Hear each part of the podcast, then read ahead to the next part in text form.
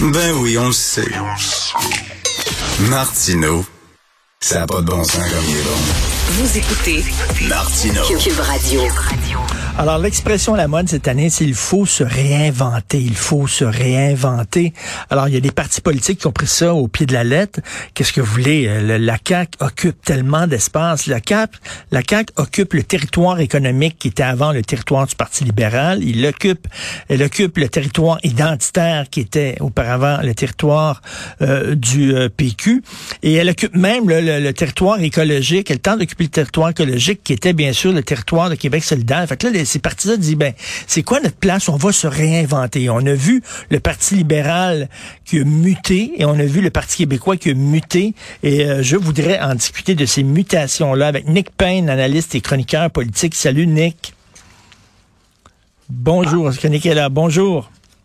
Allô, Richard? Salut. Écoute, qu'est-ce que bon, euh, le, le- comme je disais, là, il y a deux partis qui ont muté là euh, récemment. C'est le Parti libéral qui est devenu un parti woke euh, écolo et le Parti québécois. On va commencer par le Parti libéral. Qu'est-ce que tu en penses de la, la réinvention du Parti libéral?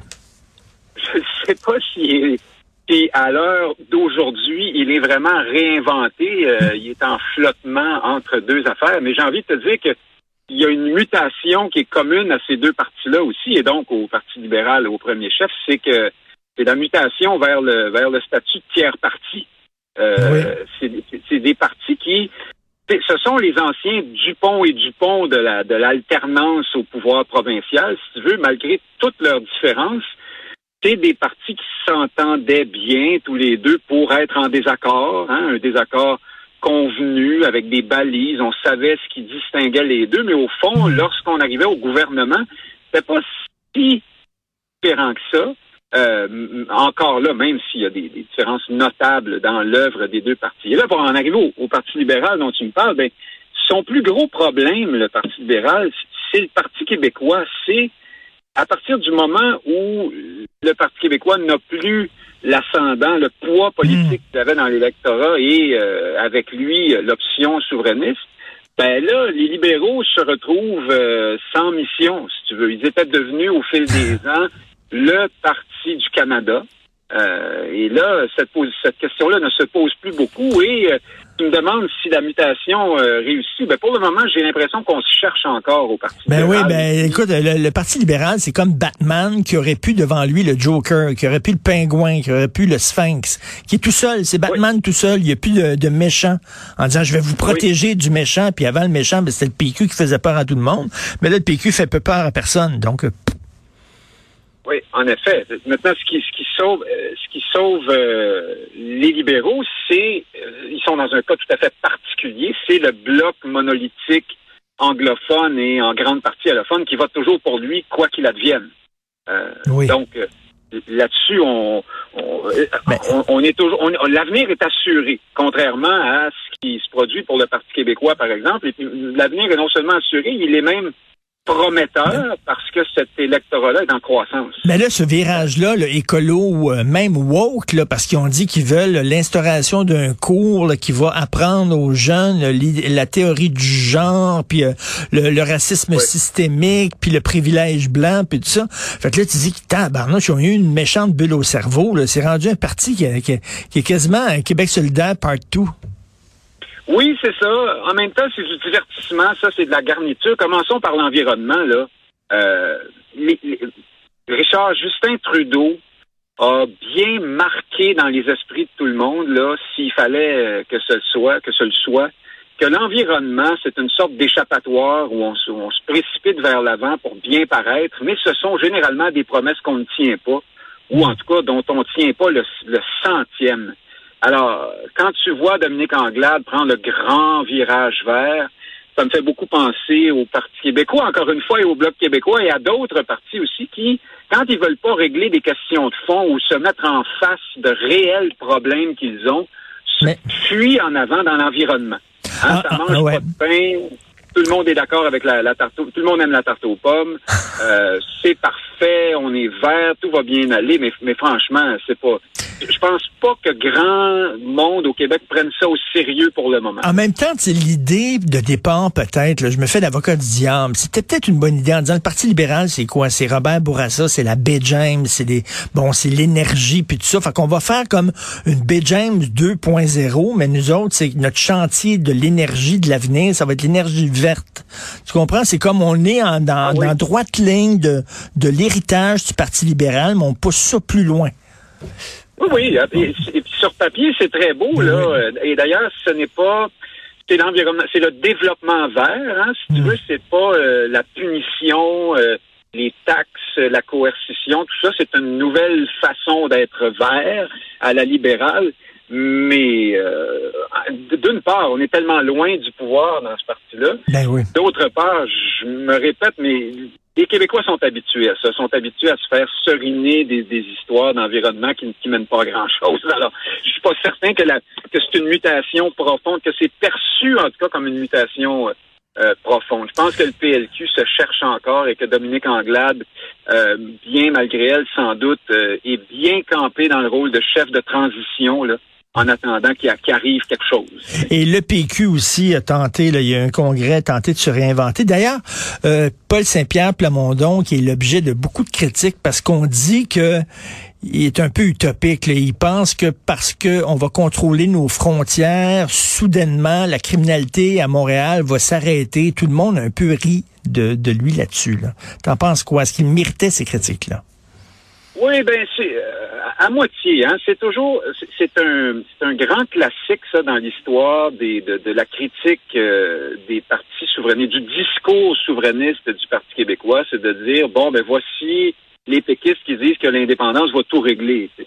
Euh, hmm. Qu'est-ce que tu veux? C'est de bonne guerre qu'un chef souverainiste dise que les choses iraient mieux dans tel ou tel dossier si le Québec était souverain pour telle et telle raison. Euh, puis, dans le cas des armes à feu à Montréal, par exemple, pendant que Valérie Plante fait des sourires et puis que Justin Trudeau fait pas grand-chose, puis que la CAQ renvoie la balle à Ottawa, euh, et, comme Montréal d'ailleurs, ben, effectivement, on peut dire que si le Québec était souverain, la chaîne de commandement, là, le pouvoir euh, serait plus concentré à Québec, puis on pourrait probablement mieux s'intéresser et prendre à bras le corps ces questions-là. C'est un, c'est un, c'est un propos qui est valide. Ensuite, on peut très facilement caricaturer, puis on peut très facilement hmm. aussi être maladroit quand on parle de ça euh, chez les péquistes. Ça, c'est vrai. Je pense qu'on l'a caricaturé quand même, parce que Paul Saint-Pierre Plamondon n'est pas allé jusqu'à dire là qu'il y aurait plus de crimes dans les rues de Montréal si on devenait indépendant. Je pense qu'on l'a vraiment. Tu sais, quand on veut tuer son chien, on dit qu'il a la rage. C'est un peu ce qui est arrivé. Oui, puis moi je te dirais que si les péquistes euh, sont sérieux dans leur volonté de se réaligner sur l'indépendance. Remarque que rien n'est moins sûr, mais ça, c'est un autre débat. Mais il faut pas qu'ils se surprennent, euh, qu'on se moque, qu'on critique. Hmm. quand, quand, tu te tiens debout pour une idée, ben, ils, vont arriver ces critiques-là. Puis au fond, c'est un peu le signe que ça veut dire que tu t'en vas quelque part avec ton, avec ton affaire. Donc, euh, c'est pas. Euh, je pense qu'il faut que Saint-Pierre Plamondon ait la couenne euh, assez dure pour euh, pas se laisser affecter par ces critiques-là, mais je pas me répéter, mais effectivement, on peut aussi être maladroit dans ça, puis non, mais c'est toujours le même petit problème avec le PQ, c'est-à-dire que euh, s'il dit pas ce qui va arriver avec l'armée, puis ce qui va arriver avec les frontières, puis ce qui va arriver avec l'argent, puis tu on va leur dire, hey, mais comment ça, là, t'as pas, t'as pas prévu ces problèmes-là? Et s'il parle de ça, et s'il en parle, on va dire, t'es bien niaiseux, on s'en fout de ces affaires-là. C'est ça. Oui, oui. Ben, il faut que tu. Euh, je pense que tu n'as pas d'autre choix si tu es un chef souverainiste d'endurer l'option B que tu peux te présenter. Tu vas être critiqué pour ton projet, c'est la moindre des choses. Euh, qu'est-ce que tu veux? Ça dérange, c'est pas une idée qui fait l'unanimité. Et puis, mais le problème de Paul Saint-Pierre Plamondon, si tu veux, euh, mon point de vue là-dessus, est mm. ailleurs. Euh, c'est que c'est un chef qui tient alors, malgré, alors on pourra le critiquer pour toutes sortes d'affaires. C'est peut-être pas le bon gars au bon endroit, j'en sais rien. Euh, il est peut-être pas encore, euh, je pense qu'il n'est pas du tout encore installé dans un rôle de chef crédible aux yeux des Québécois. Mais ce que je constate, c'est que c'est un chef qui tient un authentique euh, discours sur l'indépendance là du Québec. Et ça, c'est une première depuis longtemps au PQ, je dirais depuis Landry et Parizeau, si tu veux simplifier. Et il est seul gang. Le reste du caucus péquiste, il faut bien se rappeler que ce sont des gens qui ont été élus dans la mouvance très fièrement, hein, de, de, fiers mmh. défenseurs de la, des idées de Pauline Marois, euh, qui est l'indépendance un de ces jours peut-être, une sorte d'idéal lointain ou encore une chose vers laquelle on peut tendre sans qu'il soit nécessaire absolument d'y arriver.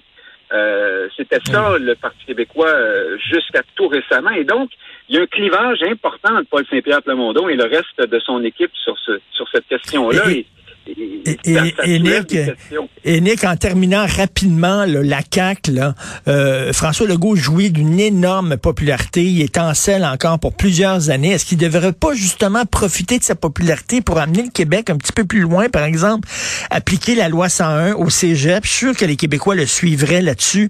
On dirait, tu sais, profite de l'instant, t'es es populaire pour nous amener faire un pas en avant.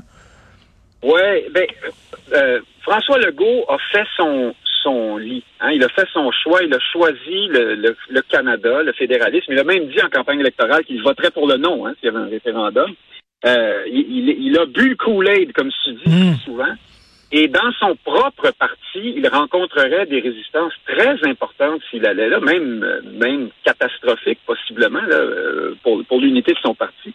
Et puis devant l'électorat aussi, à partir du moment où tu dis, moi mon horizon c'est le Canada, ça s'arrête là tu commences à ruer dans les brancards et à dire, ben, ça marche pas, là, la loi 101, il faut renforcer vraiment. Euh, ben, d'une certaine façon, tu fais la démonstration que le Québec n'est pas bien servi par le cadre canadien. Et donc, hmm. tu, te, places toi-même euh, en face de ce que là où tu voulais pas aller. Ben c'est ça, et t'amènes de l'eau au moulin au parti indépendantiste en faisant ça. Toujours un plaisir de te parler, Nick Payne. Merci. On se reparlera bien sûr en 2022 sur plein d'autres sujets. Salut. Au plaisir, Merci. bonne vacances. Merci.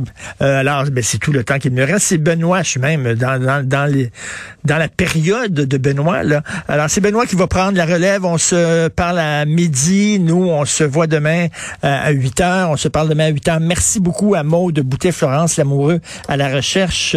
Merci beaucoup à, tout le monde, à toute l'équipe.